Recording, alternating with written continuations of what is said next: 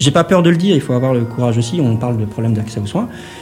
On a aussi un peu, ça rejoint ce qu'on disait tout à l'heure sur le sentiment de santé gratuite, on a quand même une part de l'activité médicale qui parfois euh, pourrait peut-être ne pas être médical. Ça pourrait être du bon sens, ça pourrait être de la prise en charge, du self-care. Le self-care, c'est pas quelque chose qui est encore développé, mais euh, à 230 milliards d'euros par an, je pense qu'on peut mettre un milliard sur le self-care, ça fera du bien au compte public quand même. Donc là, il y a, c'est un exemple parmi tant d'autres. Et là, je suis juste au début de ce parcours de soins linéaires.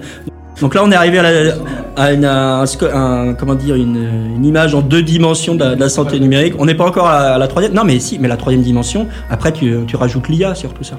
Et, et l'IA, elle te donne ta, ta, troisième dimension, elle te donne de, de, la valeur. En fait, ce parcours de soins, avec ses différentes possibilités, et ben la data, et en fait l'IA c'est quoi? C'est la data. Ce qui va faire la valeur de tout ça, c'est la data. S'il n'y a pas d'utilisation de la data, il n'y a pas de valeur. Mm. Tu peux proposer des solutions techno, ok, mais ça reste un peu, euh, ça peut rester gadget si derrière il n'y a pas une utilisation intelligente et respectueuse, parce qu'il deux choses importantes, de la data. Je vais pas faire mon, souverainiste, euh, etc. Mais on a, et c'est d'ailleurs sur le plan politique, c'est clair, quand même clairement exprimé, on a un enjeu de souveraineté sanitaire. Et un enjeu de souveraineté sanitaire, quand on parle de santé numérique, c'est un enjeu de souveraineté sur les données. S'il n'y a pas de confiance, les patients n'utiliseront pas. Donc, est-ce que cette solution que j'utilise, elle est digne de confiance. On n'est pas, on pas dans le Far West, c'est-à-dire qu'on peut pas mettre tout et n'importe quoi à disposition. Et puis, quand bien même on mettrait tout et n'importe quoi à disposition, les patients, ils cherchent, euh, ils cherchent le truc. Est-ce que c'est un dispositif médical? Est-ce que c'est approuvé? Est-ce qu'il y a un tampon, etc. Donc, l'aide au diagnostic, c'est pas quelque chose de tabou. Au contraire, l'idée à la fin, c'est que les diagnostics soient plus pertinents, plus fins, plus rapides, qu'ils soient mieux posés, plus adaptés euh, aux patients. Là, on rentre dans une logique de médecine 4P, euh, préventive, personnalisée, participative, etc on arrive en gros entre 20 et 25% de l'activité que les médecins eux-mêmes imaginent faire en téléconsultation. Ça veut dire quoi? Ça veut dire que les trois quarts seront toujours faits en présentiel, finalement, de l'avis des médecins eux-mêmes. Et quand on pose la question aux patients, d'ailleurs, les, les, patients sont plus volontaristes. Là, on arrive en gros à moitié-moitié, c'est 50% peut se faire en téléconsultation. Donc, ça veut dire quoi? Ça veut dire que la demande ou la vision côté patient, elle est plus forte que la vision côté euh, soignant soyons réalistes, prenons 25%, euh, et déjà, ce sera énorme. On est à 5% actuellement de, de l'activité qui se fait en téléconsultation. L'enjeu ultime de tout ça, en fait, à la fin, c'est le bon soin pour le bon patient au bon moment. Bienvenue sur Made in Tech, le podcast qui donne la parole à ceux qui inventent la santé de demain en alliant soins et nouvelles technologies. Et bienvenue sur la deuxième partie de cet épisode avec Dr Alexandre Maisonneuve, directeur médical de Health Hero, fondateur de Care, expert en télémédecine, et qui va nous partager dans cette deuxième partie d'épisode sa vision sur la télémédecine. Bonne écoute. On parle un peu de télémédecine Allez, allons-y. Quelque chose dont je me suis rendu compte, c'est que euh, télémédecine, on entend beaucoup parler. Ouais. On parle de téléconsultation, on a plein, plein d'applications. Il y a des, on a énormément parlé pendant la pandémie. Il y a eu des, il y a même eu des, des débats avant, avant la pandémie, hein, quand ça, quand ça a commencé. Je me rends compte que télémédecine, c'est pas forcément très clair. Peut-être qu'on pourrait commencer par redonner une définition de ce que c'est la télémédecine. Alors, il y a une définition réglementaire de la, de la télémédecine mmh. qui euh, est elle-même inclue dans tout ce qu'on va appeler télésanté. En fait, imagine, on va prendre la théorie des ensembles, on va faire un petit peu de maths à la télésanté, euh, qui regroupe tout ce qui est euh, numérique et santé. En gros, là, donc tu peux prendre l'IA, les algorithmes, les machins, etc. Tout ça, ça va être dans la télésanté. Ensuite, tu as le télésoin. Donc, pardon. Dans le télésoin, tu vas avoir la partie euh, télémédecine qui, elle, est définie sur le plan réglementaire. Tu as cinq actes de télémédecine, donc qui s'adressent là plus spécifiquement aux médecins. Le premier, c'est la téléconsultation, donc qui est finalement l'acte de naissance, c'est 2017, c'est septembre 2017 en France. Tu as la téléexpertise qui, pareil, a été abordée en 2017, mais avec euh, un problème sur la valorisation, ce qui fait que ça n'a pas tellement été euh, développé, et qui a été revalorisé là en 2021. Donc on va dire que l'acte de naissance de la téléexpertise, il est plutôt en 2021. Ouais, à, à, ce sujet, on l'a, on l'a abordé dans un, dans un épisode avec, euh, euh avec Omnidoc. Donc, je ne, ouais, donc je ne reviens pas dessus. Bonjour à nos amis d'Omnidoc. Euh, tu as la télésurveillance, alors qui jusqu'à maintenant euh, était inclus dans un cadre expérimental euh, qu'on appelle l'article 51 et qui concernait des solutions techno. Il y a un côté très industriel sur la télésurveillance, c'est-à-dire que souvent ce sont des industriels qui mettent au point des dispositifs de surveillance médicale à domicile. Et donc c'était ciblé sur les insuffisants cardiaques, les insuffisants respiratoires et les diabétiques. Et là, on a une, pareil sur le plan réglementaire, on a eu un élargissement euh, depuis 2021. Donc c'est tout récent. On sort du cadre expérimental pour rentrer dans ce qu'on appelle le droit commun. Donc c'est la possibilité de manière normale Mhm. pour un patient d'avoir accès à ces dispositifs et que ce soit remboursé par la sécurité sociale, comme un médicament en fait. Euh, tu aurais un exemple de, de télésurveillance? Parce que c'est vrai que c'était pas forcément très clair pour moi. Euh, et ben un insuffisant cardiaque qui va avoir à son domicile une balance connectée. Donc on va lui demander tu te pèses tous les jours? Et le, le poids va être transmis directement à une appli qui va être interprétée à distance. Et après la- le, le soignant qui est en charge de cette surveillance euh, peut dé- définir différentes limites. J'en sais rien. On va dire il doit avoir un poids entre euh, 72 et 76 kilos. Bon bah très bien. Tant que ça varie là-dedans, il se passe rien. Et si alors ça va pour un insuffisant cardiaque, le risque c'est plutôt la prise de poids, la rétention d'eau, donc la prise de poids. Mhm. Et si ça dépasse 76, ça génère une alerte. Et à ce moment-là, le soignant qui est chargé de la coordination, jette un dit ah ok, bon bah c'est qui la personne, la personne qui doit être contactée dans ce cas-là? Est-ce que c'est le médecin traitant? Enfin, après ça, ça dépend des différents parcours de soins des, des différents patients. Et donc il commence à gérer cette situation médicale à distance, finalement grâce à un dispositif connecté qui a été mis à disposition du patient, sans qu'il y ait pour le moment aucune interaction entre soignants. Il va y avoir une interaction entre soignants, ah, avec un soignant pardon, à un moment ou un autre, mais c'est vraiment toute cette notion de surveillance et de finalement le concept de déclencher une alerte à un moment et de déclencher une action médicale ou une action soignante. à un- Et donc c'est euh, c'est à partir du moment où il y a une alerte qui est déclenchée, qu'il y a un- aussi un, euh, du coup une poche bu- budgétaire qui est allouée. euh, Non, euh, le, le budget, il est sur le fait que bah, ce patient, sa balance connectée à domicile, il- elle va être achetée auprès d'un prestataire et elle va être prise en charge par la collectivité. Ok. Donc ça, ensuite on a le quatrième acte de télémédecine, c'est la téléassistance. Euh, on, j'allais dire, on est du domaine de la science-fiction, non, parce que ça existe déjà. Donc on n'est plus du domaine de la science-fiction, mais dans l'état d'esprit général, ça fait un peu science-fiction. C'est typiquement les interventions chirurgicales à distance. Ah. D'accord? Donc vous imaginez un chirurgien qui est en train d'opérer, euh, je sais pas, qui est en train d'opérer une prostate à un endroit et qui à un moment tombe sur euh, un truc euh, dont il n'a pas l'habitude et qui peut se faire aider par un chirurgien à distance et dire ah bah oui mais ça je connais, là, là, moi j'ai eu ça, donc tu fais ça, tu fais ça. C'est très caricatural ce que je suis en train de vous dire là. C'est pas encore très développé mais ça commence à. C'est, c'est, c'est- c'est- ça englobe aussi euh, tout ce qui est. euh, moi, j'avais, j'avais toujours entendu parler du, du robot euh, chirurgien. Alors Da Vinci c'est différent. ok. Euh, alors Da Vinci c'est pas un robot chirurgien, c'est un chirurgien qui utilise Oui, un qui, robot. qui utilise un robot, pardon. ce qui n'est pas tout à fait la même chose. Ouais. Là, en fait, c'est plus de l'aide à la chirurgie. C'est donc euh, de comment dire, c'est un c'est, pas la téléassistance au sens téléassistance telle qu'elle est décrite dans le dans le cadre réglementaire. Téléassistant, c'est vraiment un, un, C'est en un fait- autre praticien qui voilà. vient aider euh, à distance. le, le- le fait de pouvoir associer deux compétences sur un, sur un même sujet. Ok. Et enfin, dernier acte de télémédecine, on a le, tout ce qui est, bah, que je connais bien, on en parlait tout à l'heure, de, régula- de régulation, pardon, centre 15 au sein des, des SAMU. En fait, toute la, la- la- la réponse médicale urgente qui est faite aux appels, toute la réponse médicale, pardon, qui, qui est faite aux, aux appels d'urgence, pardon. Je vais le redire dans le bon ordre. Donc ça, c'est quelque chose qui existe depuis très longtemps, qui existe depuis très longtemps, depuis la création des, des SAMU. Donc ça fait plus de 40 ans que ça existe. Ok. Et donc tout ça maintenant, c'est, euh, c'est, euh, c'est réglementé, c'est reconnu par les autorités? Oui. Euh, en France, en Europe aussi? Alors, c'est une définition française. ça. C'est une définition C'est une française. définition française. Euh, alors là, tu mets le doigt sur un vaste sujet, c'est sur deux sujets, c'est Europe et santé. Alors ça tombe bien parce qu'on a fait une conférence de presse sur ce sujet-là hier matin et que le sujet est plus que d'actualité avec la présidence française de l'Union européenne. Il y a 22, euh, 22 événements qui sont prévus sur les six mois sur le sujet justement Europe et santé. Le ministre de la Santé, Olivier Véran lui-même, a déclaré euh, la semaine dernière dans le cadre d'un rapport que l'Europe de la santé, c'est pas quelque chose qu'il faut imaginer, c'est pas quelque chose qu'il va falloir construire. Il dit l'Europe de la santé est devenue une évidence. Donc c'est quasiment déjà fait. Quoi.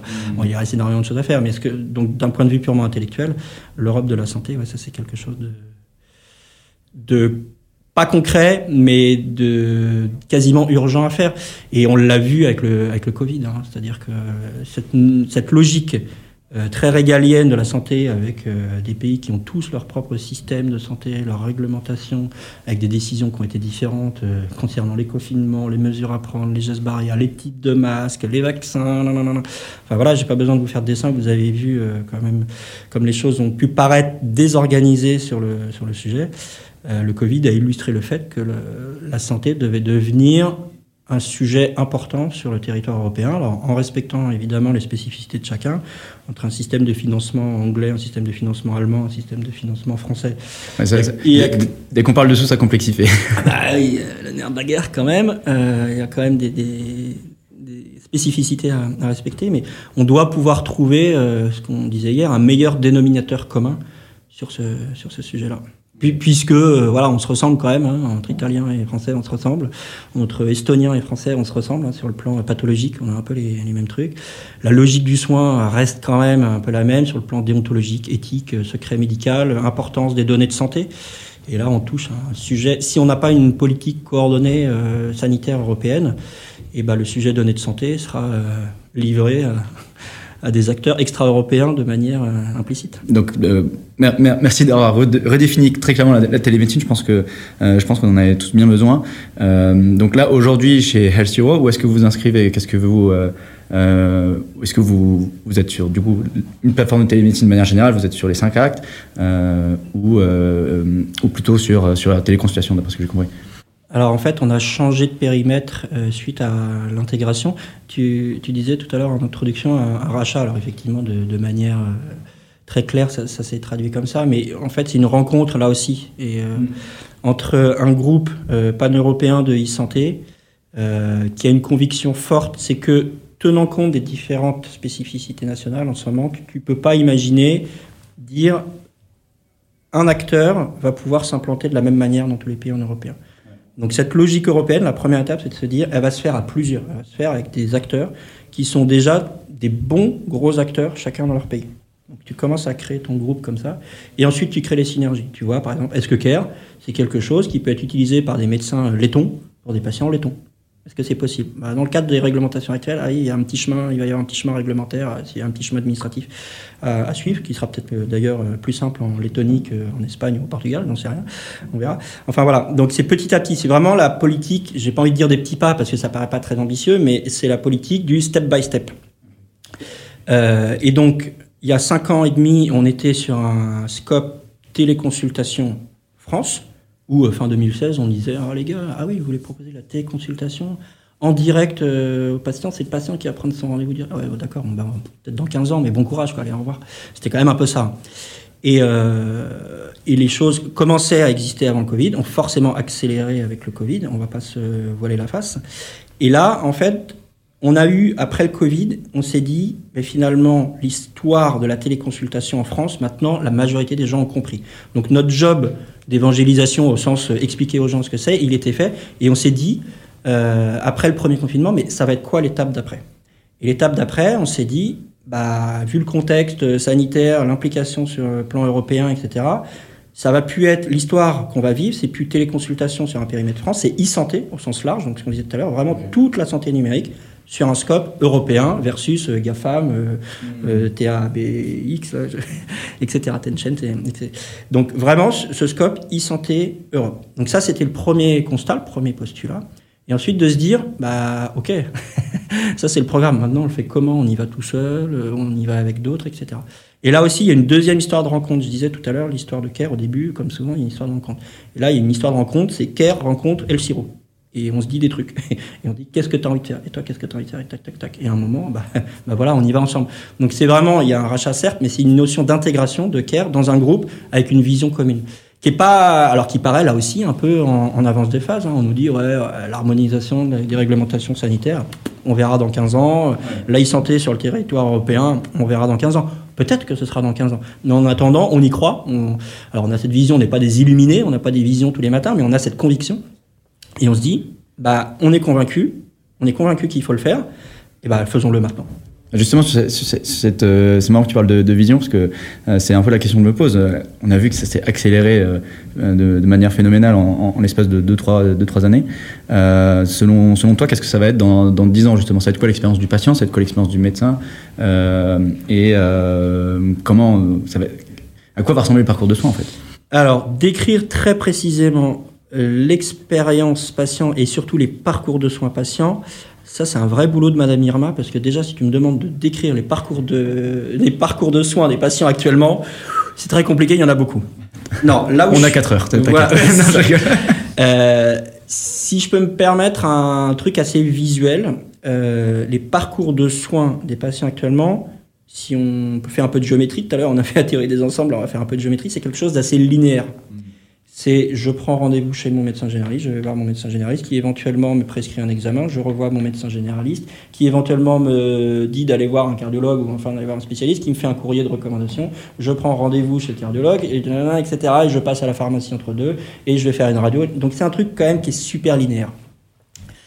Ça c'est la première chose. Avec une implication du patient qui est assez modéré, c'est-à-dire sur ce parcours linéaire, de temps en temps, il y a un petit pic, c'est parce que euh, euh, le médecin euh, en loose day va demander un deuxième avis à un autre médecin généraliste ou fait un appel à son cousin ou un ami, machin, disant dis donc, le médecin m'a dit ça, qu'est-ce que t'en penses? Donc on voit, il y, a, y a une petite entorse dans ce parcours de soins un peu linéaire où il va voir sur Google, il va voir docteur Google, il demande à docteur Google ce qu'il en pense, etc. Donc on a quelque chose d'assez linéaire comme ça, avec des, petites, des petits itinéraires bis par, par moment. En fait, et de manière très visuelle, ce qu'on imagine euh, en termes de e-santé, c'est de se dire, mais en fait, ce patient, il a besoin, même avant d'aller prendre le rendez-vous avec le patient, il a besoin qu'on lui mette à disposition. Les patients sont, sont pas idiots, ils se posent plein de questions, sauf qu'ils sont habitués pour la santé à être assez passifs, patient passif d'ailleurs, c'est hein. assez proche. Donc il y a un côté de, rendre le patient plus actif. Alors on dit il faut que le patient soit plus autonome, il faut rendre le patient euh, plus euh, plus actif dans, dans, sa prise en charge. Oui, mais alors on fait comment? Et donc nous on est convaincus que ça, ça va passer par des services de santé numérique, que ce soit des, des applis ou autres, peu importe après la forme que ça prend, des objets connectés. Et donc le patient, typiquement sur sur cette histoire initialement très linéaire, il peut très bien se dire avant de prendre rendez-vous chez le médecin, bah attends, en fait j'ai quoi? J'ai le nez qui coule? J'ai de la fièvre ou j'ai pas de fièvre? Ah merde, j'ai pas de thermomètre. Donc déjà, si j'avais un thermomètre, ce serait peut-être pas mal. Donc il prend sa température, pas de température. Est-ce que tu as mal là au sinus? Deux, trois petits signes. Et donc le fait d'avoir accès à ce qu'on appelle vulgairement un symptôme checker, après on peut appeler ça comme on veut, mais déjà de se faire une petite idée, de se dire ce truc a été validé, c'est pas euh, un truc que j'ai trouvé sur euh, Google comme ça au pif, c'est un truc qui a été validé, qui a un tampon officiel, hein, c'est un dispositif médical, etc. Me dit, euh, écoute, tu as 95% d'avoir un rhume, il euh, n'y a pas d'élément de gravité, donc peut-être que ce que tu peux faire dans un premier temps, c'est prendre du paracétamol si tu as un peu mal à la tête ou si tu as un peu de fièvre, de laisser passer 24 heures, et en cas d'absence d'évolution, bah dans ce cas-là, tu vas prendre rendez-vous chez le médecin.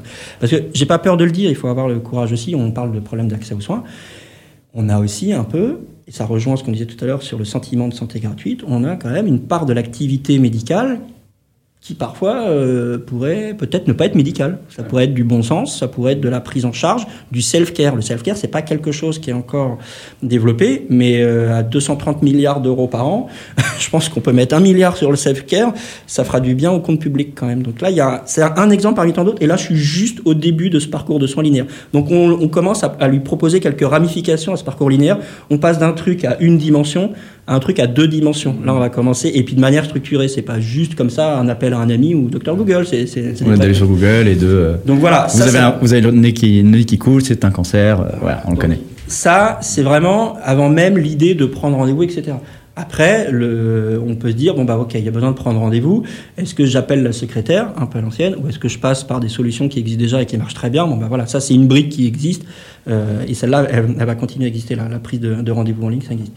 Ensuite, sur le, patient, il est dans la salle d'attente. La salle d'attente, il peut lire euh, Gala, il peut lire Paris Match. Peut peut-être lui donner un petit peu d'informations santé. Alors, il y a des acteurs qui sont déjà positionnés sur ce sujet-là, en disant la salle d'attente, finalement, c'est un bon endroit. Le patient, il vient voir un médecin, il est dans une ambiance santé. On peut peut-être lui délivrer des messages santé. Je suis pas en train de dire on va faire de la pub pour le paracétamol A ou le paracétamol B, mais quand même délivrer quelques messages, et d'ailleurs, euh, des messages de bon sens. Des... Les gestes barrières. On a redécouvert les gestes barrières avec le Covid. Il faut pas oublier que la santé publique du 19e siècle et du début du XXe siècle était basé sur les gestes barrières. Ne pas cracher en ville, se laver les mains, euh, ne pas aller travailler, ne pas faire la bise on était malade. Début XXe, tout le monde faisait ça. On a oublié parce qu'après il y a les antibiotiques donc on peut réinventer finalement la politique de santé publique avec des moyens adaptés au XXIe siècle donc, et à des moments euh, adaptés pour les, pour les patients. Ensuite, euh, santé numérique, et, et, puis je vais arrêter après parce que ça peut durer très longtemps, mais pendant la consultation, on est encore, et voilà, un médecin pose son diagnostic en fonction de ses connaissances. C'est très rare, voire même presque mal vu, que pendant la consultation, il aille regarder dans un bouquin. Ça fait patient en face, il va se dire quoi? Il va dire, putain, genre, il est médecin, mais il sait pas quoi. Euh, donc l'aide au diagnostic, c'est pas quelque chose de tabou, au contraire. L'idée à la fin, c'est que les diagnostics soient plus pertinents, plus fins, plus rapides, qu'ils soient mieux posés, plus adaptés aux, patients. Là, on rentre dans une logique de médecine 4P, euh, préventive, personnalisée, participative, etc. Donc ça, il va y avoir nécessité, c'est même pas une possibilité, il va y avoir une nécessité de mettre à disposition des, des soignants des outils qui permettent de l'aide au, de l'aide au diagnostic. Ensuite, pareil, de l'aide thérapeutique. Pour le moment, on a ce qu'on appelle des logiciels d'aide à la prescription, mais qui font surtout de l'analyse. Est-ce qu'il y a une allergie Est-ce qu'il y a des interactions croisées entre les médicaments Donc, ça simplifie l'utilisation des Vidal. Avant, on allait voir l'interaction médicamenteuse dans le Vidal, truc de 2000 pages. Maintenant, ça se fait automatiquement. Bon, c'est assez simple. Mais Pareil, ce patient qui a telle histoire finalement médicale avant, est-ce qu'il vaut mieux que je lui mette tel antihypertenseur ou tel autre en fonction de son âge, de l'efficacité des traitements préalables? Mais si euh, moi je suis le deuxième médecin traitant de Madame Michu, qui a déjà été traité par le docteur A qui est parti en retraite et que j'ai pas cette histoire-là très clairement, mais que par contre Madame Michu, elle a un dossier numérique bien fait, moi, le docteur B, je vais savoir, et quand je vais prescrire, on me dit Attends, elle a déjà eu ça pendant trois ans, et l'efficacité n'était pas ouf, donc on va peut-être pas reperdre trois ans lui prescrire ça. On peut d'ailleurs saluer, euh, je viens de recevoir un mail euh, la semaine dernière. Mon espace santé. Mon espace santé, exactement. Euh, euh, donc, exactement, dans, dans la lignée de ce que tu racontes. Qui est, ouais, qui est le.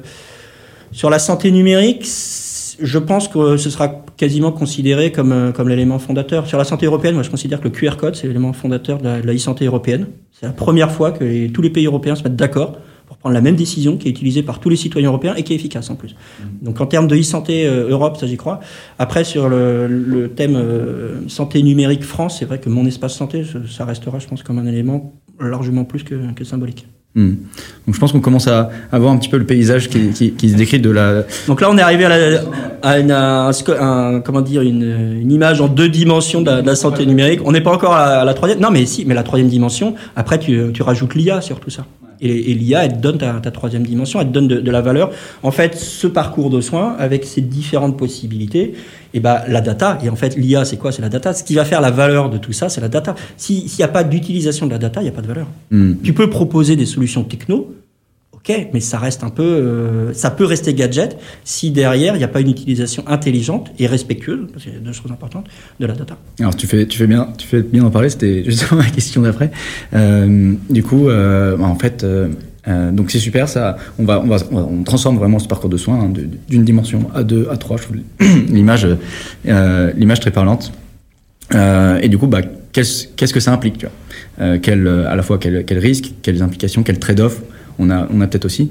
Euh, c'est toujours une question que de, moi je me pose d'ailleurs en, permanence hein, quand, euh, quand je vais euh, quand on conçoit une, application mobile, hein, pour être très concret, quand on conçoit une application mobile, on choisit une technologie, on dit ah ça fait le café, c'est super, on a, il faut l'apprendre. Attention, c'est quoi le trade-off à chaque fois? Qu'est-ce que qu'est-ce que ça implique? Donc du coup, même question, c'est quoi le trade-off? Euh, il y a plusieurs sujets en fait. Euh, effectivement, euh, quand tu prends du, tu passes du café en grain que tu mous toi-même à la capsule, tu te dis voilà, le problème c'est l'environnement, qu'est-ce que deviennent mes capsules, etc. Mhm. Là, santé numérique, il y a plusieurs sujets à aborder. Il y en a un qu'on a touché du doigt tout à l'heure, c'est sur la certification. C'est-à-dire, est-ce que, et là, ça c'est un enjeu de confiance. S'il n'y a pas de confiance, les patients n'utiliseront pas. Donc, est-ce que cette solution que j'utilise, elle est digne de confiance? Est-ce que je, moi patient, je peux faire confiance? Et même le, médecin aussi. Oui, et même côté soignant. Et moi soignant, est-ce que je peux utiliser ce truc-là? Est-ce que c'est clean, etc. Donc ça, c'est le côté mais génial de notre excès de réglementation. N'ayons pas peur. Pour une fois, on va se dire super, on a un excès de réglementation. Il faut que ce soit certifié, il faut que ce soit labellisé, il faut que ce soit testé, euh, voilà, testé et approuvé.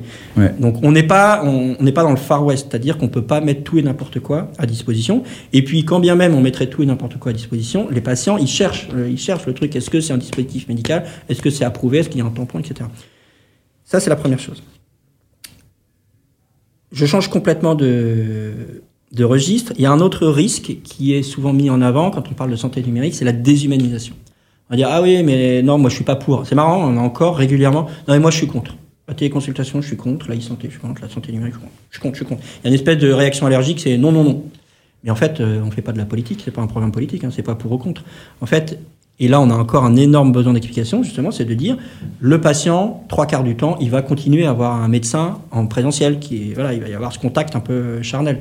Il va avoir une, infirmière à domicile, il va avoir un chirurgien, il va avoir un podologue, il va avoir un kiné, il va le voir, ils vont se toucher et ils vont être ensemble. Mais sur 20, 25, 30% de ce parcours de soins, ben, il y a des choses qui vont se faire de manière dématérialisée. Dématérialisée, ça ne veut pas dire déshumanisée. Quand vous avez une, quand un patient est en téléconsultation, il y a une dématérialisation de la relation. C'est pas pour ça qu'il y a une déshumanisation. Il y a deux humains de chaque côté. C'est toujours un médecin. C'est d'ailleurs, il n'y a pas d'ubérisation non plus. On ne remplace pas un médecin par euh, quelqu'un qui serait pas médecin. C'est toujours un médecin qui est de l'autre côté.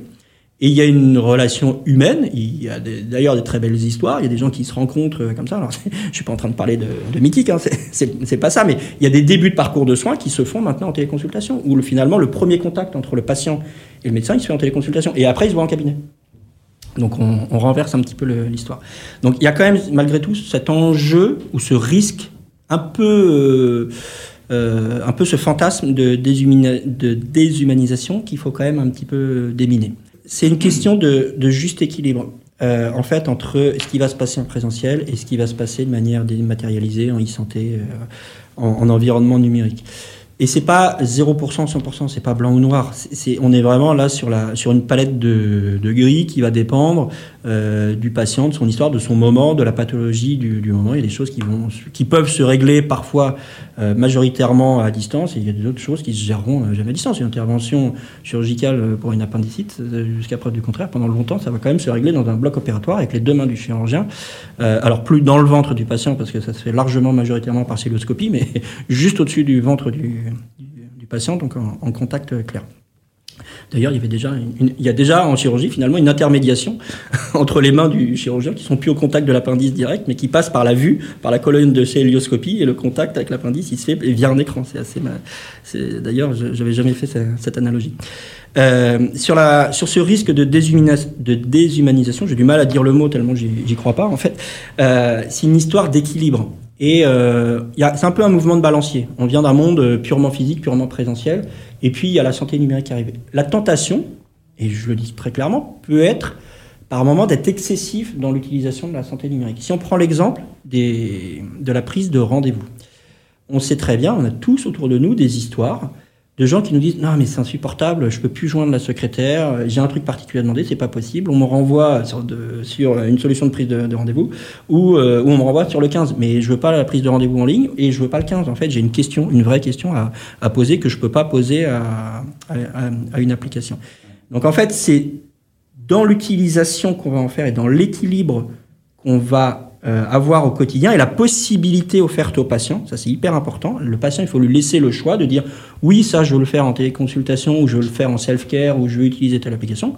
Ou non, là en fait, je veux juste voir un soignant, je veux le voir Parler à quelqu'un. parce que voilà, on est des humains et que on a un quart d'heure à prendre ensemble pour aborder un sujet précis. Voilà, et ça peut être la même chose d'ailleurs pour la secrétaire. Parfois, on a une question très pratique à poser à une secrétaire et qu'on ne va pas poser à une application mobile, à une application numérique. Donc faut et ça on l'a illustré en fait, nous on avait travaillé avec les médecins en 2018 en leur disant sur le sujet spécifique de la téléconsultation quelle part de votre activité vous imaginez qu'à terme, à terme, vous réaliserez en téléconsultation?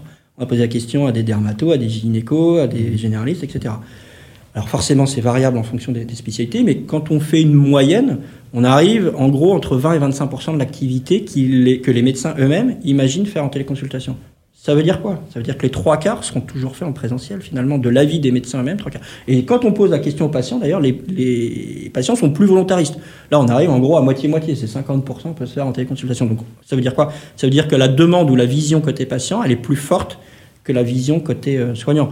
Soyons réalistes, prenons 25%, et déjà, ce sera énorme. On est à 5% actuellement de l'activité qui se fait en téléconsultation, ce qui est un gap phénoménal par rapport à ce qui se passait en, en avant Covid. Moi, je crois assez sereinement, oui, que on, à terme, on aura 15, 20, peut-être 25% de l'activité des médecins qui sera en téléconsultation. Ouais, donc ce... on ne sera jamais sur du 100%. On n'est pas sur du, sur du pour ou contre. Quoi. Ce que j'entends, c'est toujours une question de choix, en fait. Bien le sûr, patient faut... a le choix de voir un. Si des fois j'ai envie de voir une interaction juste rapide, j'ai pas, j'ai pas nécessairement besoin de voir, de parler avec quand un médecin. Un et des fois j'en ai besoin. Euh, quand c'est une question simple, quand c'est de la prévention, on n'a pas tellement parlé de prévention pour le moment, mais on pourra y revenir. Mm. Euh, c'est des sujets typiquement que les, les, les, services, les solutions de santé numérique vont pouvoir largement développer. Quand on parle de prévention, quand on parle de, de suivi d'effets indésirables, quand on parle d'observance, c'est vraiment des choses très concrètes pour les patients. Et là, ils vont pouvoir tirer un bénéfice de, l'utilisation de, santé numérique parce qu'il y a un manque de temps actuellement de la part des soignants pour aborder ces, sujets de prévention, d'observance, d'effets indésirables. C'est compliqué hein, quand on commence en consultation à parler d'effets indésirables avec un, un patient, sait qu'on en prend pour largement plus qu'un quart d'heure. Hein. Ouais, bah, ça me fait penser à un clin, clin d'œil à, aussi Benjamin Hardy qui est fondateur de Biloba et c'est exactement ce qu'il a expliqué, c'est que euh, le fait de pouvoir avoir euh, un contact par message, donc dématérialisé. Euh, en fait, tu as un contact en permanence avec la même équipe de soins. Tu peux lui poser toutes les questions que tu veux. Donc, tu as, beaucoup plus en fait de contact humain finalement que si tu avais juste une interaction euh, ponctuelle. Et inversement, le, soignant, bah, lui, il peut passer plus de temps sur euh, bah, des, des, des, cas qui demandent plus de temps, etc. Donc, en fait, c'est cette histoire de choix. À la fois le patient qui choisit de passer plus de temps, le médecin qui choisit de passer plus de temps. L'enjeu ultime de tout ça, en fait, à la fin, c'est le bon soin pour le bon patient au bon moment. Parce que ça, en fait, on dit, ouais, alors, et je l'ai moi-même dit, hein, on est super bien formé, on a un bon système, etc. Ouais, mais il y a des exclus de ce système de soins. Il y gens qui n'ont pas. On peut avoir des soins de super qualité. Si des gens n'ont pas accès aux soins, bah, c'est quand même un gros problème. Donc, le bon soin pour le bon patient au bon moment, et bah, j'ai presque envie de dire, il faut faire feu de tout bois pour y parvenir. C'est notre objectif ultime, en fait. Si on doit résumer notre système de soins et, ce à, quoi servent 230 milliards d'euros par an, bah, c'est juste ça. Mais on n'y est pas, en fait, pour le moment. Et on y sera probablement de moins en moins si on ne fait pas évoluer le, les, services qu'on met à disposition du, patient.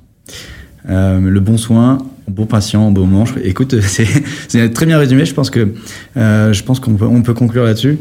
Euh... J'avais peut-être avant de conclure sur les risques. Euh, on était, il y avait la sécurité, donc ah oui, confiance. Il y avait la déshumanisation. Et euh, on a un enjeu qu'on a abordé un petit peu tout à l'heure, mais sur les, sur les données. Exactement. Donc là, c'est un enjeu de souveraineté. Alors, euh, je vais pas faire mon, mon souverainiste, euh, etc. Mais on a, et c'est d'ailleurs sur le plan politique, c'est clair, quand même clairement exprimé, on a un enjeu de souveraineté sanitaire. Et un enjeu de souveraineté sanitaire, quand on parle de santé numérique, c'est un enjeu de souveraineté sur les données. Alors, on a le RGPD, c'est une première victoire au niveau européen. Ce RGPD, il faut être capable de le faire respecter. Il faut être capable de le faire respecter en interne aux différents acteurs. Donc respectez le RGPD, faites gaffe à ce que vous faites, etc. La CNIL veille, on va faire des contrôles. Si vous respectez pas, vous allez vous prendre des prunes, etc. Il faut aussi être en mesure de le faire respecter pour les acteurs extra-européens, qui n'ont pas du tout la même façon de voir les choses, qui n'ont pas les mêmes contraintes, qui n'ont pas la même éthique. Et euh, je dis pas que la nôtre est meilleure ou moins bien, c'est juste qu'ils n'ont qu'ils n'ont pas la même. Et faire respecter cette souveraineté sur les données de santé vis-à-vis d'acteurs extra-européens, c'est se donner les moyens, et notamment techniques, au niveau européen, de finalement proposer à tous ces acteurs de santé numérique des solutions qui leur permettent de vivre dans cet environnement européen. Un exemple très simple, l'hébergement de données de santé. C'est un sujet mais majeur. Si en Europe, à très court terme, on n'a pas plusieurs, je dis pas un seul, il ne faut jamais un seul, on n'a pas plusieurs acteurs d'hébergement agréés données de santé avec des capacités techniques là au moins équivalentes à celles qui sont proposées par des acteurs extra-européens, c'est un réel problème pour nous. Et c'est une si on n'arrive pas à le faire, c'est une perte de souveraineté. Et, et, et là, aujourd'hui, on en est où justement? Bah, on en est un peu à la croisée des chemins. C'est-à-dire qu'on a des acteurs qui existent, mais qui pour le moment rivalisent pas avec des concurrents extra-européens. Et en santé numérique, si vous prenez l'angle purement techno, bah, vos équipes techniques vous diront qu'elles préfèrent bosser plutôt actuellement avec des solutions extra-européennes, alors qui respectent le RGPD, mais avec toujours ce fantasme de dire oui, mais c'est des acteurs extra-européens, est-ce qu'ils vont le respecter complètement Il y a le Cloud Act, etc. Blablabla. Je ne refais pas l'histoire et je rentrerai pas dans, ce débat-là. Mais on, est à la croisée des, chemins. Et donc, on a des acteurs euh, européens qui existent, qui pour le moment rivalisent pas à armes égales avec les acteurs extra-européens. Donc il y a un énorme enjeu sur la souveraineté. Et si l'image qui se dégage, c'est qu'on n'est pas souverain sur la propriété de nos données, sur l'usage qu'on veut en faire, sur le respect du secret médical, etc., bah, derrière, c'est une perte de confiance. S'il y a une perte de confiance, il y a une perte d'usage. S'il n'y a pas d'usage, bon, bah, peut aller faire autre chose. On peut aller faire un peu de vélo si on veut. Mmh. Euh, écoute, je pense qu'on a, on a bien creusé le sujet. Euh, on pourrait en discuter encore pendant des heures et des heures. J'adorerais. Euh, mais je pense qu'on va, on va, on va conclure ici. Euh, Peut-être pour finir, j'aime toujours finir euh, les épisodes par un petit conseil que tu pourrais donner à, ceux qui nous écoutent, que ce soit voilà quelque chose qui, t'a marqué, comme, peut-être t'as franchi le pas et commencé à, faire de l'entrepreneuriat, une lecture intéressante ou quelqu'un qui t'a qui t'a inspiré particulièrement. Euh, j'ai envie de résumer ça à savoir prendre des risques. C'est pas des risques inconsidérés. Mais se permettre, se permettre de, se permettre d'y croire, se permettre de prendre un risque. euh, Il y a un côté un peu enfantin. Quand on est enfant, on a des rêves. Bah, restons enfants, restons avec nos rêves. Et, euh, et ouais, et euh, permettons-nous par moment de rêver comme un enfant. C'est pas, c'est pas péché. Et d'avoir un peu un truc un peu fou en tête, euh, un peu foufou. Ouais, je vais le faire. Ouais, c'est pas possible. Ouais, ouais, mais c'est parce que c'est pas, pas- c'est parce qu'on me dit que c'est pas possible que j'ai envie d'y aller quand même. Ah, C'est beau, ouais. J'y crois tout à fait. Euh, bah écoute, merci beaucoup, merci infiniment Alexandre. C'était euh, un épisode très riche. Euh, je pense qu'on pourrait en faire euh, trois autres des comme ça. Euh, tu reviens quand tu veux. Avec plaisir. Et euh, si vous avez aimé cet épisode, n'hésitez pas à mettre 5 étoiles sur les plateformes, podcast, Spotify, Apple Podcast et, et j'en passe. Il y a Amazon d'ailleurs qui s'est lancé aussi là-dedans. Donc n'hésitez pas. Et un petit commentaire, des feedbacks, c'est toujours preneur pour, pour que je puisse m'améliorer. Merci beaucoup.